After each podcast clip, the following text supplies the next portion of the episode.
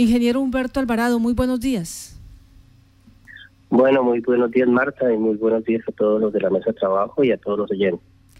¿Qué está sucediendo? ¿Cuáles han sido esos cambios que ha tenido en este momento el desarrollo de la actividad económica de la ganadería en nuestro territorio? Bueno, eh, pues la situación actual obviamente impide la comercialización de subasta como anteriormente veníamos conociendo, que en un evento podemos reunir muchas personas, había un volumen de ganado importante. Eh, Casanare es el segundo dato ganadero del país y la comercialización a través de subasta es un punto regulador de precio valiosísimo para cualquier ganadero. O sea, así no quiera vender a través de la subasta, el precio de venta de subasta es un punto de referencia para poder vender sus animales en, eh, en su finca.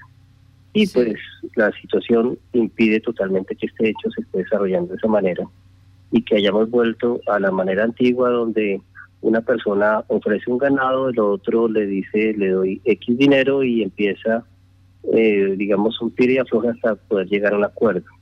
Eh, con todas las, eh, digamos, deficiencias de ese tipo de negociación que se genera, donde hay algo de especulación, donde hay algunas personas que quieren, el que quiere vender quiere vender costoso, el que quiere comprar quiere comprar muy barato y obviamente esos hechos pues no son los que más ayudan dentro de una comercialización de ganado. ¿Esto se da eh, por la falta de personal que controle y regule o, por falta de, de, del uso de las plataformas virtuales? ¿Por qué se presenta esta posible especulación en la negociación del ganado eh, durante esta temporada? La razón es la siguiente, si yo tengo, por decir, unas novillas para la venta, entonces, ¿qué hacemos en su En ese momento la recibimos la información, cuántas son, el valor aproximado en peso, o sea, cuántos kilos aproximadamente pesan, y el valor que estima venderlas. Y las ponemos en redes sociales para poderlas ofrecer.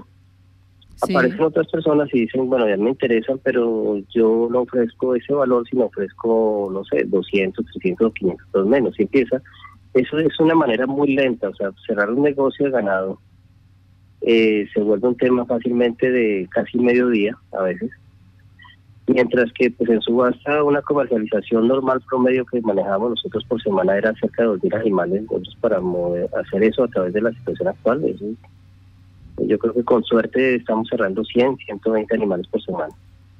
¿Se están sacando 120 animales por semana?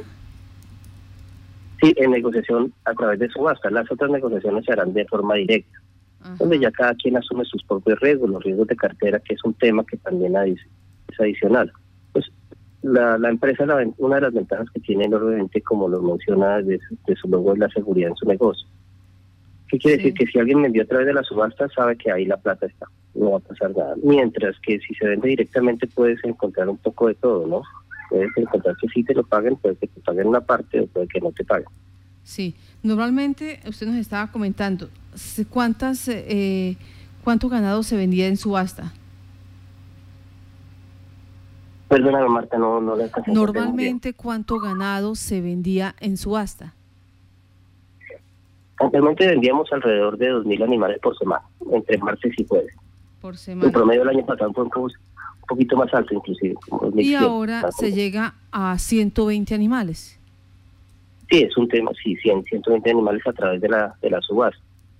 Eso, eso obliga a repensar porque la situación actual nos toca repensar y toca reorganizarnos y dirigirnos a otras opciones. ¿Sí? Y Eh, esperamos ahorita, después de Semana Santa, eh, estar informando las opciones de comercialización a través de subasta, pero con mayor dinamismo todo manejando Internet, todo a través de Internet. todo, La subasta se ve a través de Internet, se paletea a través de Internet y se paga a través de Internet. Todo se va a mover hacia allá. Allá estamos trabajando. Vea, eh, eh, la situación de las plataformas virtuales terminaron en este momento tratando de regular eh, todas las actividades económicas, entre ellas la de la ganadería. ¿Para cuándo se tiene, o, o, más bien, cuánto tiempo consideran ustedes que eh, se va a demorar para poder culturizar a los empresarios en ganadería para el manejo de plataformas virtuales y que sean justos en los negocios? Bueno, eh, esto que estoy mencionando, esto ya funciona, digamos, no en un porcentaje significativo, digamos, de los 2.000 animales por semana, que, valen un poco más de 2 mil millones de pesos por semana, se está comercializando de esa manera un 10 a 15%, unos 200 a 300 millones por semana, que utilizaba toda la plataforma digital. Ahorita, un mensaje para todos es que ya no nos podemos acostumbrar a ir a la subasta porque para empezar no se va a poder ir. Sí, inclusive aunque pase la cuarentena por el tema de las reuniones, es un tema que seguramente va a estar limitado. Eh, ir a recoger un cheque tampoco, porque el número de personas no se ha permitido. Entonces, los pagos electrónicamente en bancos, en un sentido y en otro, es decir, el que compró ganado paga y el que vendió se le paga a su cuenta. Y el paleteo en subasta a través de Internet es una plataforma que ya se implementó. Empezamos en febrero a funcionar, a hacer las primeras pruebas, funcionó muy bien. Alcanzamos a vender más de 800 millones de pesos por Internet en subasta, que el martillo ve la paleta en una pantalla y ya ahorita después de Semana Santa estaremos ya abriendo esa opción para que los ganaderos lleven los ganados, se prescriben, porque toca prescribir, toca tener eso muy controlado para controlar muchas cosas. Y, y hacemos la subasta común y corriente, pero el coliseo va a estar solito. No va a haber nadie en el coliseo, todos van a estar en su casita o en su oficina donde se encuentren paleteando. Ya. Bueno, ingeniero Humberto Alvarado, eh, en este momento donde eh, normalmente se vendían 2.000 reses por semana y ahora están solamente llegando a 120 animales. Eso para la economía de los ganaderos, usted dice, donde se presenta especulación, donde se presenta de pronto también incumplimiento en los pagos, ¿quién debe entrar a regular eso? Bueno, eso ese es un tema, digamos, que, nos ha llevado esta, esta situación del COVID-19. Sí, y pues mientras el ganadero tenga ahorita un, un respaldo, tenga un dinerito para aguantarse, eso está bien. El problema es cuando él ya debe tener la necesidad de tener un recurso económico. Sí, la SUB realmente es, un facilitador de obtener ese recurso de una manera muy rápida, muy ágil. Sí, yo siempre exponía o expuesto que ojalá así se hiciera con todos los productos del sector agropecuario. Se vendieran en subasta y no en una negociación directa o a veces indirecta, como sucede con el ganado gordo en Bogotá, sino que sea directa a través de subasta y ofrezca el que ve el ganado, le gustó y lo paletea o lo, puja hasta el valor que él considera que puede ser importante para él. Eso es, eso da para el para el que provee, para el campesino que está dedicado a producir carne, es un tema muy valioso.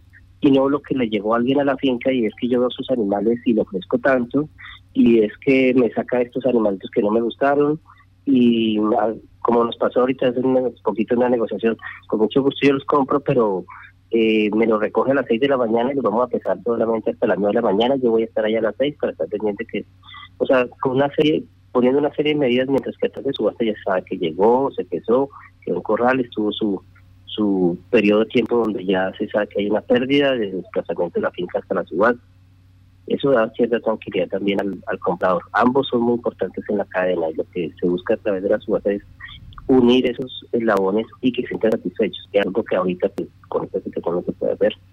Toca reinventarnos, como digo, cambiar.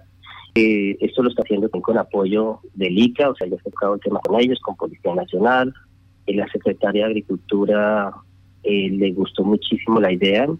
Sí, entonces es un tema para mostrarlo cómo va a funcionar y, ya que ellos vean que podemos hacerlo sin incumplir ninguna de las leyes que ha decretado el gobierno por el tema. Pues estaremos pendientes entonces, ingeniero Humberto Alvarado, con la aplicación de esta nueva propuesta que tienen ustedes como ganaderos para proteger al gremio, para proteger eh, las transacciones económicas, financieras y de paso también para entrar eh, de lleno ya al uso de las plataformas virtuales. Me llama la atención, eh, ¿cuánto ganado consideran ustedes que está saliendo para Bogotá? ¿Tienen ese dato?